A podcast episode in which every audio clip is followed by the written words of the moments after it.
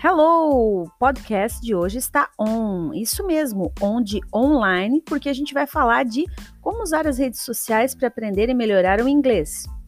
Eu no começo fui meio contra esse negócio de estar em quase todas as redes sociais que bombam atualmente.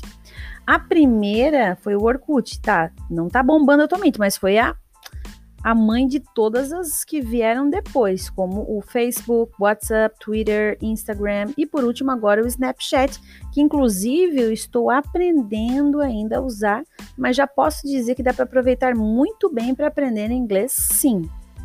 No Facebook, por exemplo, existem grupos específicos para aprender inglês que você pode buscar e participar. No Twitter, você pode seguir suas celebridades favoritas e ler os posts deles e ainda fazer comentários. No Instagram, tem como seguir as celebridades também, além de seguir personalidades que arrasam ensinando inglês. Eles postam dicas úteis e isso ajuda, pois fica no seu feed. E como você vive no Instagram, vendo com frequência os posts, inclusive o meu, né, que é arroba teacherjosiane, não esqueçam, notem aí. Ah, meu Deus, OMG. Quase esqueci do TikTok, que dá para cantar, fazer vídeos e se tiver coragem postar para a galera curtir.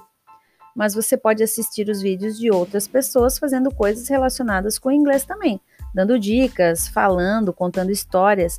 Lembra que eu falei que a gente aprende de várias formas diferentes? Então, ouvindo, fazendo, lendo, imitando, mas principalmente repetindo o que funciona melhor para nós. Eu preciso melhorar meus stories, meu Deus, verdade.